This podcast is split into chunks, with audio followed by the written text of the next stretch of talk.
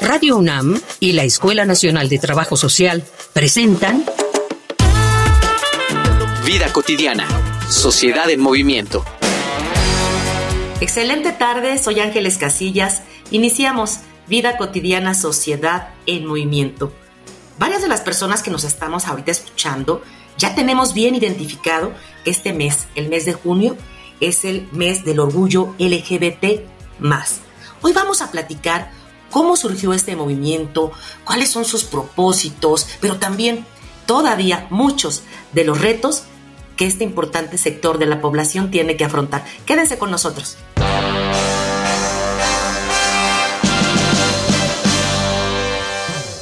Mucha gente, de hecho una cantidad preocupante de gente, asegura que la palabra orgullo no debería utilizarse para celebrar la homosexualidad durante el mes de junio. Consideran al desfile como un acto de exhibicionismo y una provocación. ¿Pero es cualquier fiesta un acto de exhibicionismo y provocación? La música fuerte, la alegría de un grupo, las risas, toda fiesta es agresiva si uno se siente afectado. Lo mismo ocurre con el orgullo. Una persona orgullosa de su título universitario ofenderá a quien no lo ha conseguido. Del mismo modo que una persona que se atreve a amar en un mundo que le ha dicho que su amor es incorrecto, ofenderá a quienes prefieren la amargura. Si alrededor del mundo existen tantas personas que no se han atrevido a expresar su sexualidad libremente es porque se les ha enseñado que deben avergonzarse de lo que sienten, de lo que son, y el orgullo representa todo lo contrario a eso. Por eso hoy, en Vida Cotidiana, Sociedad en Movimiento, hablaremos sobre el mes del orgullo, su origen y significado con el doctor César Torres Cruz, del Centro de Investigaciones y Estudios de Género. Facebook, Escuela Nacional de Trabajo Social, ENTS, UNAM. Twitter, arroba ENTS UNAM Oficial. Instagram, ENTS UNAM Oficial.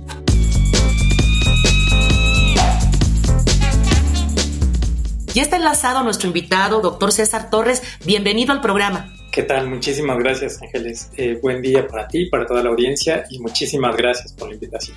Vamos, vamos a, empezar el tema. Eh, César, ¿cuál sería una forma más, digamos, coloquial o sencilla de poder entender este significado de lo que representa diversidad sexual y de género? Claro. Eh, gracias por la pregunta. En efecto, es algo que suelen preguntarme muchísimo. ¿Por qué esto parece una sopa de letras? ¿Por qué cada día se suman más letras? ¿Cuál es la diferencia entre estos grupos? Pero sobre todo, ¿qué les une? ¿Por qué la diversidad sexual incluye a tantas personas? ¿Cuál es el punto en común? Por eso me parece tan, tan importante la, pregunta.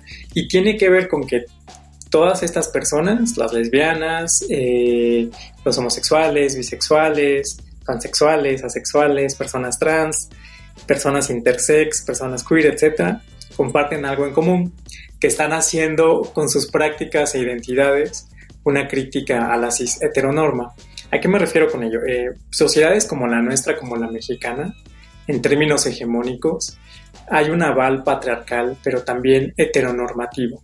Es decir, quien se asuma como varón tendrá más privilegios en esta sociedad, quien se asuma como mujer y quien encarne lo femenino quedará relegada al terreno de la periferia. Pero además de la figura patriarcal, hay una figura heterocentrada, no entendida solo como una orientación sexual, sino como un régimen político. Es decir, eh, sociedades heteropatriarcales validan solo registros binarios en, el ámbito del sexo, el género y el deseo.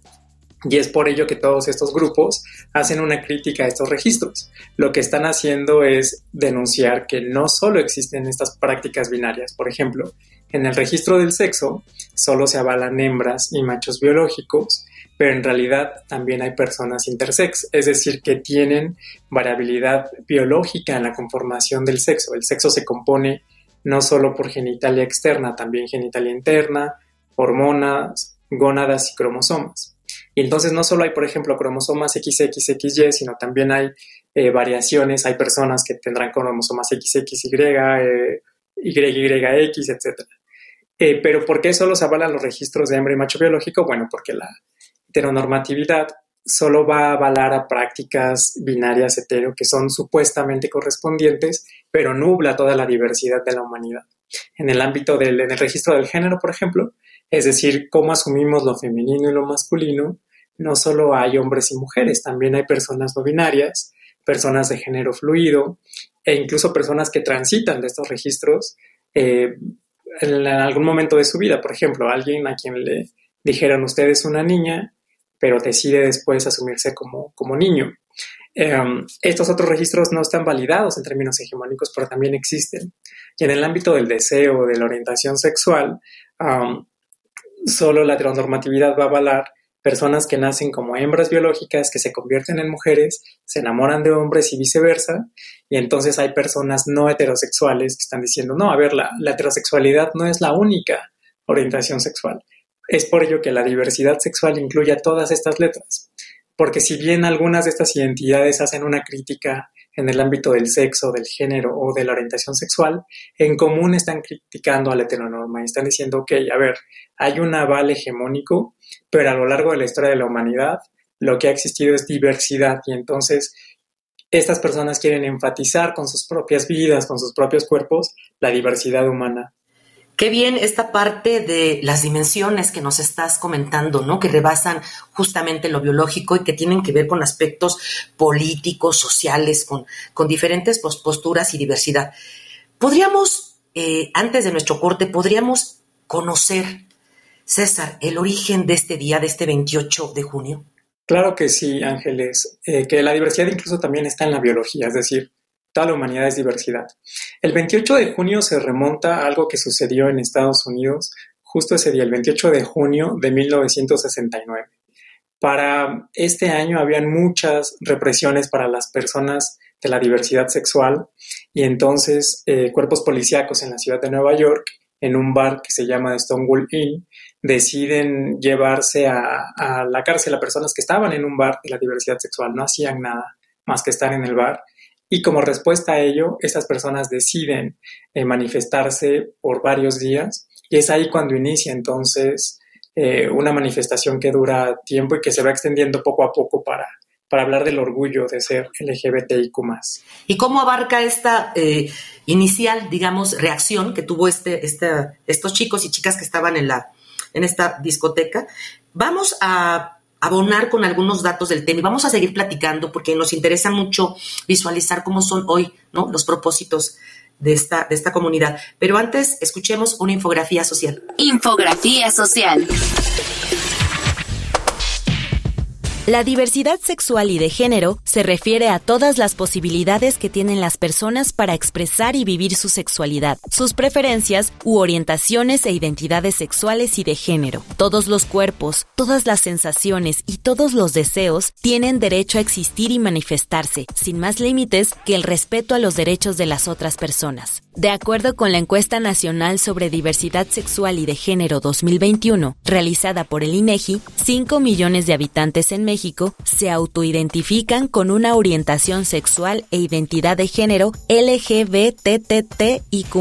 lo que equivale al 5.1% de la población de 15 años y más en el país. El 81.8% de esta población se asume por su orientación sexual, 7.6% por su identidad de género y 10.6% por ambas. 51.7% dijo ser bisexual, 26.5% gay u homosexual, 10.6% lesbiana y 11.2% se identifica con otra identidad de género como pansexual, demisexual o asexual. 34.8% de las personas encuestadas se identificaron como transgénero o transexuales, mientras que 65.2% se dijo no binario, género fluido, a género, entre otros. Del total de la población LGBTTIQ+, en México, 33.3% tiene entre 15 y 19 años de edad, siendo el mayor número de esta representación. La cifra disminuye drásticamente en el grupo de 30 a 34 años y el grupo de las personas de 55 a 59 años tiene la menor representación en la comunidad. El Estado de México es la entidad federativa que cuenta con el mayor número de personas que se autoidentifican LGBTTIQ+, seguido de Colima, Yucatán y Guerrero. Este mes de junio se celebra el Día Internacional del Orgullo LGBTTIQ+, bajo el lema Libertad, Justicia, Dignidad. A nosotros jamás nos borrarán. Para esta edición, las exigencias principales fueron dos. La visibilidad de grupos históricamente vulnerados dentro de las poblaciones LGBTTIQ+, como personas adultas mayores, con discapacidad, pueblos originarios, personas racializadas, en situación de calle, personas que viven con VIH, personas trabajadoras sexuales y personas privadas de su libertad, así como el reconocimiento de las identidades trans y no binarias. César, nos comentabas que ya desde 1969, frente a esta reacción en contra ¿no? de la represión policíaca, se van dando estas, pues, estos movimientos. Hoy eh, eh, hablamos ya de nuestro siglo XXI.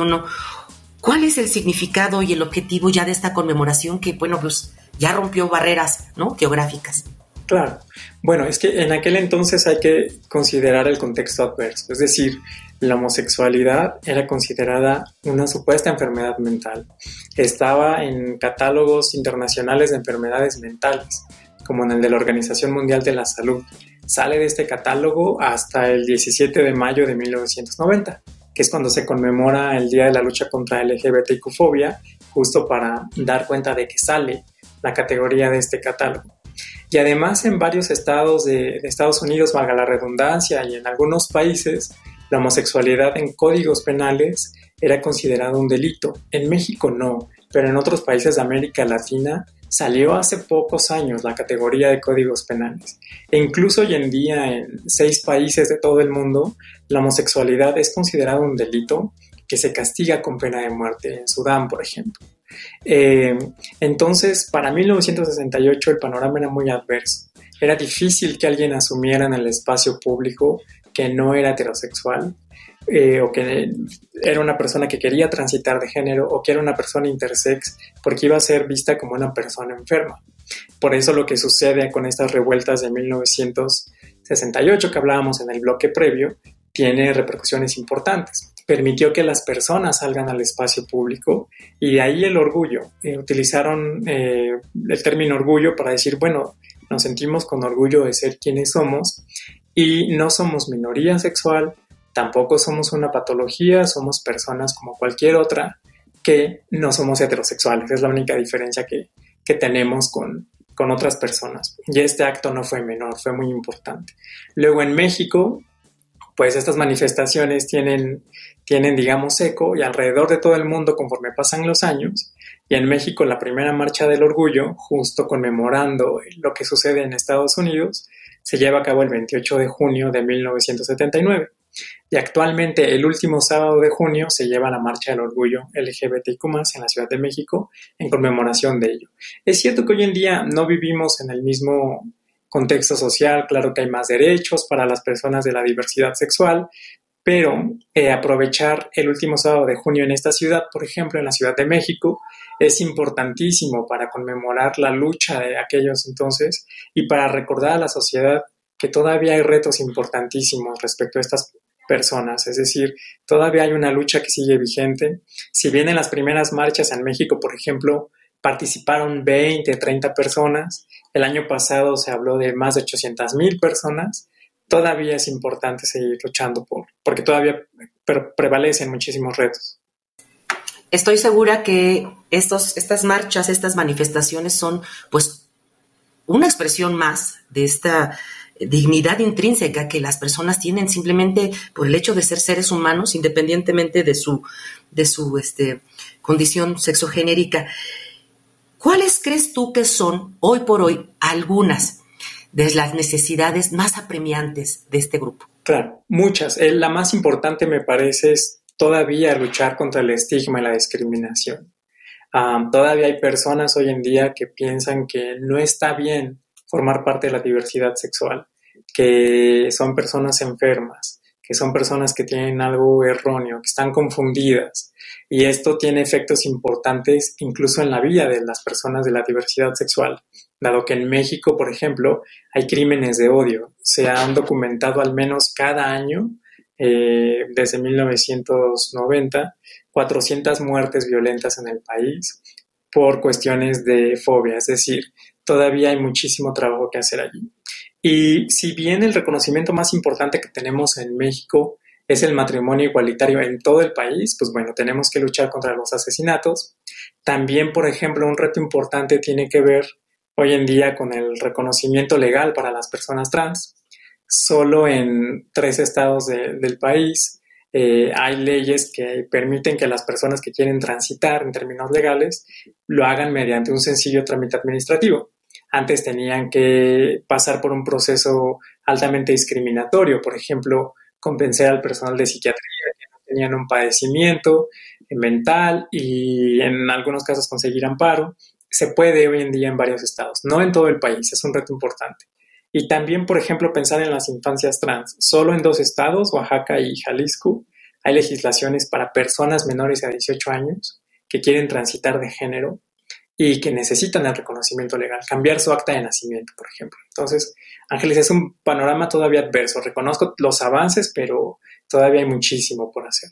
Claro que sí. Y a propósito de lo que hace falta, de los desafíos, eh, preguntamos a algunas personas de esta comunidad LGBT más qué cambios, qué avances perciben ellas y ellos y cuáles son algunos de los retos. Escuchemos nuestras voces en movimiento.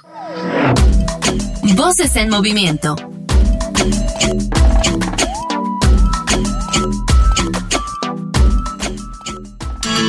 Hola, yo soy Violeta Torres y pertenezco a la comunidad LGBT. El objetivo del Día Internacional del Orgullo LGBTIQA es la importancia de la representación de las disidencias de género en todos los espacios, es presentar e inspirarnos por lo que somos a través de las feminidades y las transfeminidades, etcétera, que han existido, esta vez sin etiquetas, que no nos limiten y, que no ponemos resistencia a lo que sí ponemos resistencia es al odio y al recordatorio a todas esas personas que pensamos y sentimos, pero no siempre queremos decir en voz alta y que gracias a esta marcha podemos hacer lo posible. También esta marcha es un símbolo de la transformación interior y exterior, ¿no? que nos recuerda la importancia de la autenticidad y la diversidad de nuestra sociedad y nos invita a celebrar la singularidad de cada uno de nosotros, aceptarnos y apoyar la igualdad y el reconocimiento. Soy Víctor, tengo 31 años y pertenezco a la comunidad LGBT. Para mí, el objetivo del Día Internacional del Orgullo y, también de la marcha LGBT es, primero, la celebración de toda la diversidad que representamos en el colectivo y que existe en la humanidad. Queremos celebrar los logros que se han tenido en materia de derechos humanos en el mundo con respecto a, a nosotros. Y en segundo, también sirve para aumentar la visibilización de los problemas de la comunidad, exigir el respeto que nos merecemos como seres humanos, que habitamos en este mundo sin importar a quién amamos o cómo nos identificamos. Creo que como seres humanos debemos trabajar en la empatía y en educarnos todos los días en muchos temas. Tenemos que abrir el corazón y nuestras mentes a las realidades del otro, realidades distintas a la nuestra y defender el derecho de todos a ser quienes somos.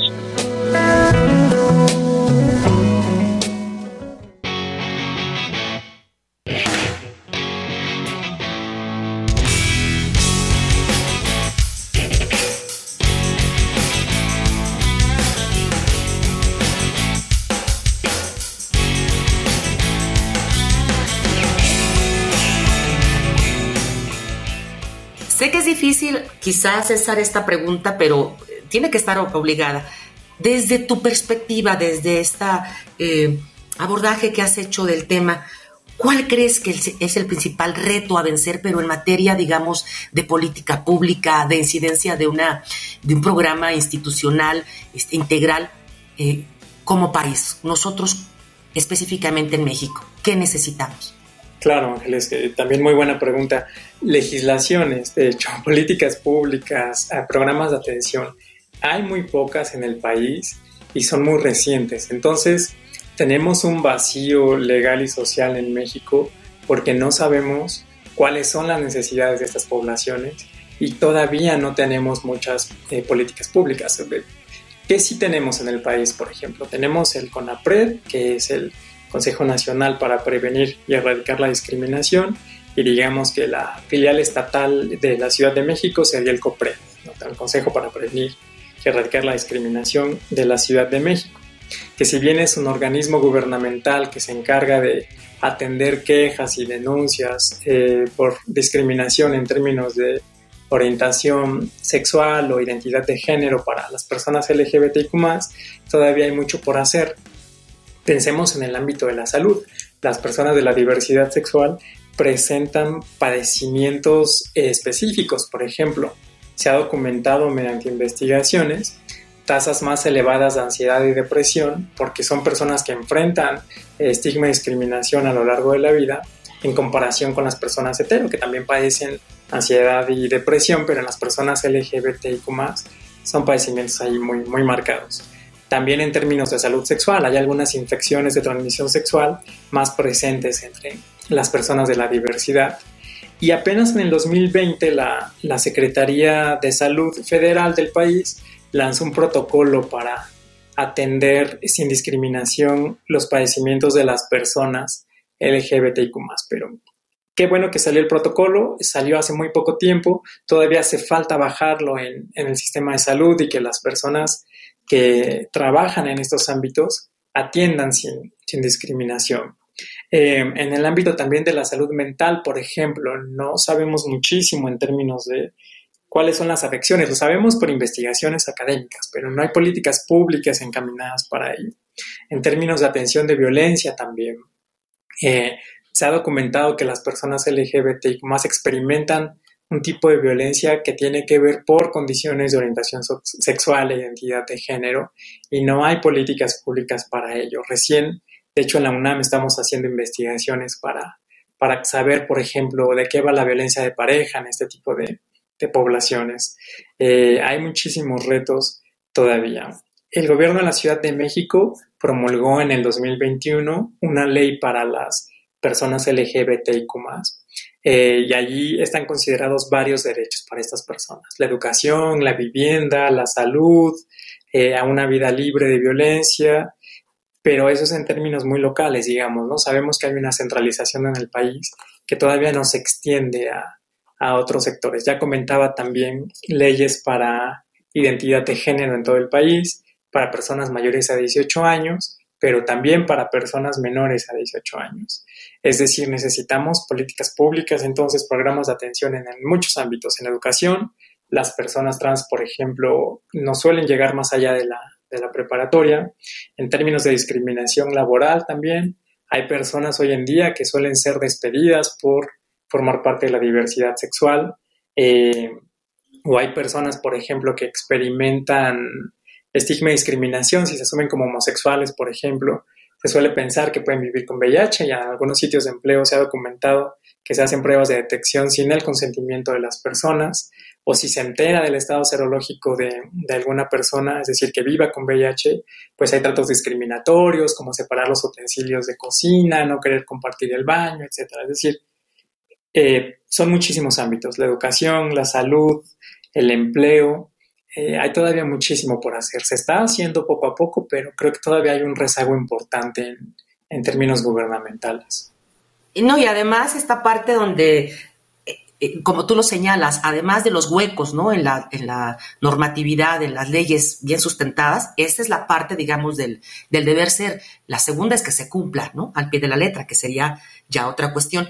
Vamos a cerrar el programa, César, con, em, de tu parte, algunas, em, digamos, situaciones, este, acciones que podríamos hacer las personas que no tomamos decisiones, pero que formamos parte de, nuestras familias, de las sociedades, desde nuestros entornos ¿no? más próximos, cómo podemos hacer de verdad para avanzar, por lo menos en la parte que nos toca de romper estigmas y mitos, y con ello cerramos el programa. Claro que sí, Ángeles. Eh, es que me parece que lo más importante que a cambiar está en la cultura. El problema es que la cultura no se cambia de un día para otro. Es decir, el activismo LGBTQ lleva más de 30 años y todavía hay muchos cambios por hacer. Pero ¿qué podemos hacer en la vida cotidiana? Contribuir poco a poco a modificar la cultura, reconocer que la humanidad es sinónimo de diversidad, eh, hacer una crítica a la heteronorma, pensar que es una regulación, una normativa social, pero que en la práctica solo basta con voltear a ver incluso en nuestra familia, en el lugar donde trabajamos, en el lugar donde estudiamos, y veremos en nosotras, nosotros mismos, mismas, mismos quizá también, y veremos que allí hay diversidad sexual, es decir, que la humanidad es diversidad no solo en el ámbito sexogenérico, ¿no? pero es el tema de, de hoy en día. Entonces creo que si avanzamos poco a poco en nuestras casas, en el lugar de trabajo, en el lugar de estudio, justo a eh, contribuir a que pensemos que la humanidad es diversidad, vamos a generar vidas más vivibles para las personas de la diversidad sexual. Y lo único que tenemos que hacer es ello, reconocer los derechos humanos de todas las personas y reconocer que la humanidad es muy diversa. Y más bien festejar y celebrar la diversidad que forma parte de todos los seres humanos. Y creo que así poco a poco vamos a contribuir a generar sociedades más justas y equitativas, que, insisto, solo falta dar un vistazo a nuestro alrededor y veremos que hay diversidad en todas las personas. Excelente cierre y comparto contigo la diversidad no solamente en los seres vivos, sino en todo, este, nuestros climas, nuestros este, eh, ecosistemas. Entonces, en ese sentido, pues vamos a, vamos a aceptarnos en lo diverso. Te agradecemos muchísimo, César, el que hayas compartido con nosotros este tema. Muchísimas, muchísimas gracias a nombre de Vida Cotidiana, por supuesto, de Radio UNAM, de la Escuela Nacional de Trabajo Social. Quiero agradecer también a los que hacen posible nuestro programa. En producción, José Luis Tula, la información que nos prepara Carolina Cortés, Mario Conde, Carla Angélica Tobar, la coordinación de Roxana Medina quiero recomendarles a las personas que eh, pues tienen interés en alguna temática que puedan a través de nuestras redes sociales compartirnos estos temas y con gusto los podemos abordar. De igual manera, si se perdieron alguna de las emisiones o este, quisieran eh, conocer de varias problemáticas sociales que hemos abordado, tenemos, recuerden, nuestro podcast www.radiopodcasts.unam.mx. Hay muchísimos, muchísimos programas que me parece son, además de interesantes, de gran, de gran utilidad. Yo soy Ángeles Casillas, César, te deseo una excelente tarde, también a las personas que nos escuchan. Y bueno, pues decirles que el próximo viernes, ya saben, tenemos una cita aquí en Vida Cotidiana. Muy bonita tarde. Muchas gracias Ángeles, buena tarde, gracias a Radio UNAM, a Carla, a Luis eh, y por supuesto a ti por el espacio. Gracias César, hasta pronto. Vida cotidiana, sociedad en movimiento. Es una coproducción entre Radio UNAM y la Escuela Nacional de Trabajo Social.